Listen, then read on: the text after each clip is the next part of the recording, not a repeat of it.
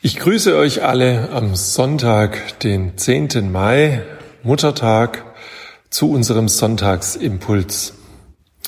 Kann man von Liebe länger leben als von Wasser und Brot? Vielleicht kennt ihr ja die Geschichte von Rainer Maria Rilke, dem Dichter.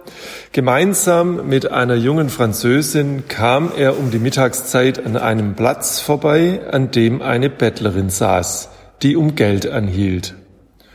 Ohne zu irgendeinem Geber je aufzusehen, ohne ein anderes Zeichen des Bittens oder Dankens zu äußern, als nur immer die Hand auszustrecken, saß die Frau stets am gleichen Ort. Rilke gab nie etwas. Seine Begleiterin gab häufig ein Geldstück. Eines Tages fragte die Französin verwundert nach dem Grund, warum er nichts gebe. Und Rilke gab ihr zur Antwort, wir müssen ihrem Herzen schenken, nicht ihrer Hand. Wenige Tage später brachte Rilke eine eben aufgeblühte weiße Rose mit, legte sie in die offene, abgezehrte Hand der Bettlerin und wollte weitergehen. Da geschah das Unerwartete. Die, Bettlerin blickte auf, sah den Geber, erhob sich mühsam von der Erde, tastete nach der Hand des fremden Mannes, küsste sie und ging mit der Rose davon. Eine Woche lang war die Alte verschwunden. Der Platz, an dem sie vorher gebettelt hatte, blieb leer. Vergeblich suchte die Begleiterin Rilkes eine Antwort darauf, wer wohl jetzt der Alten ein Almosen gebe.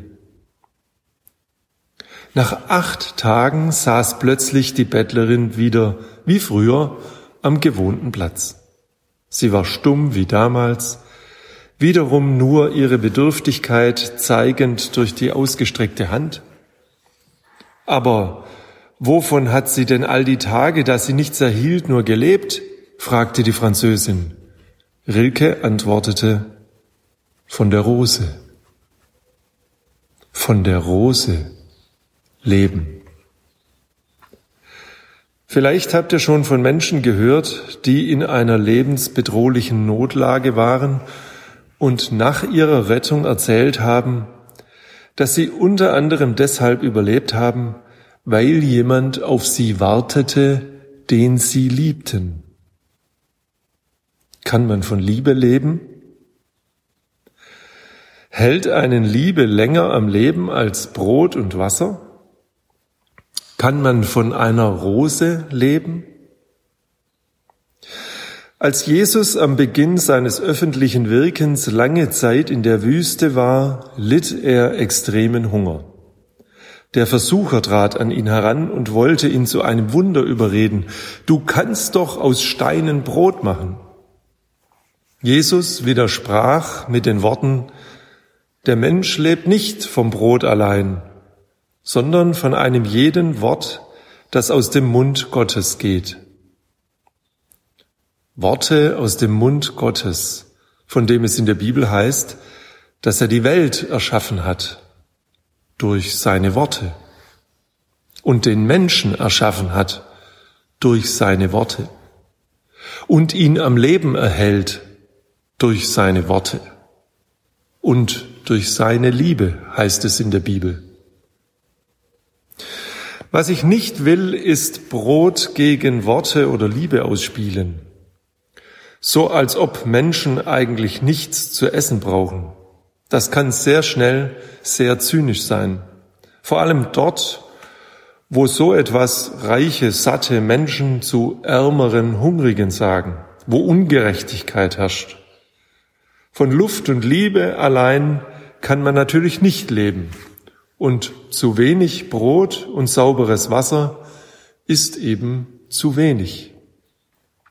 Selbstverständlich braucht unser Körper genügend Essen und vor allem Wasser, um überhaupt überleben zu können, um zu funktionieren, um zu existieren. Sogar für unsere Seele ist Essen und Trinken wichtig. Wer wüsste es nicht, Hunger wirkt sich auf unsere Laune aus. Wer zu wenig getrunken hat, wird nach einem Schluck Wasser merken, dass die Lebensgeister zurückkehren und er sogar besser denken kann. Rilke hat gesagt, wir müssen ihrem Herzen schenken. Das meint, dass wir Menschen Wertschätzung, Liebe und echte Aufmerksamkeit brauchen, um leben zu können. Natürlich brauchen wir auch Nahrung, Geld und andere materielle Mittel zum Leben, aber sie genügen nicht. Das Herz eines anderen anzurühren oder gar zu sättigen, ist genauso wichtig für unser Leben. Gott ist derjenige, der nicht nur unser Herz sieht, sondern es auch anrührt, zum Beispiel in Form von Worten der Bibel. Ich habe dich je und je geliebt, ich habe dich zu mir gezogen aus lauter Güte, du bist mein. Oder durch Töne, durch Musik, durch Liedtexte, Achte auf das, was dir heute begegnet.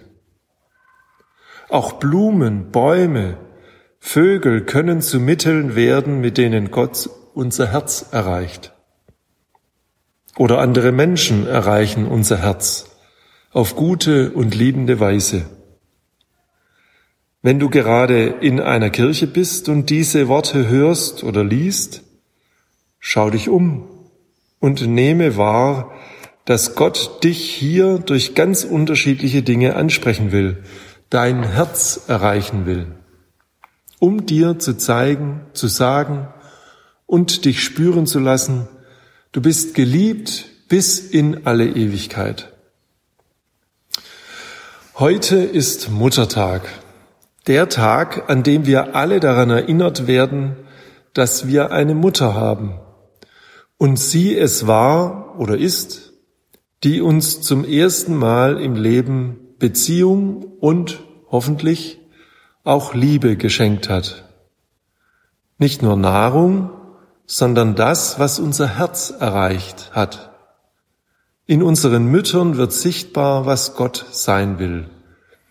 Derjenige, der unserem Leib Leben geschenkt hat, aber auch derjenige, der unser Herz nährt, indem er uns liebt, wertschätzt, achtet und würdigt.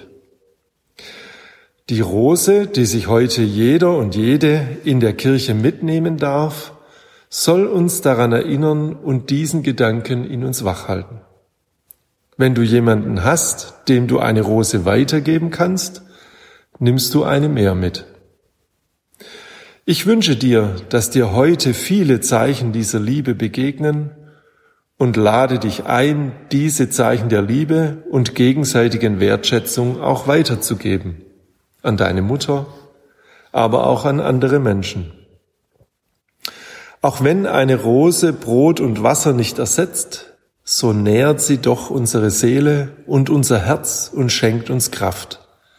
Kraft zum Leben, zum Aushalten, zum Wiederlieben, Freude und Zufriedenheit Mut für Entscheidungen. Darüber haben manche sogar Essen und Trinken vergessen. Gott segne dich. Amen.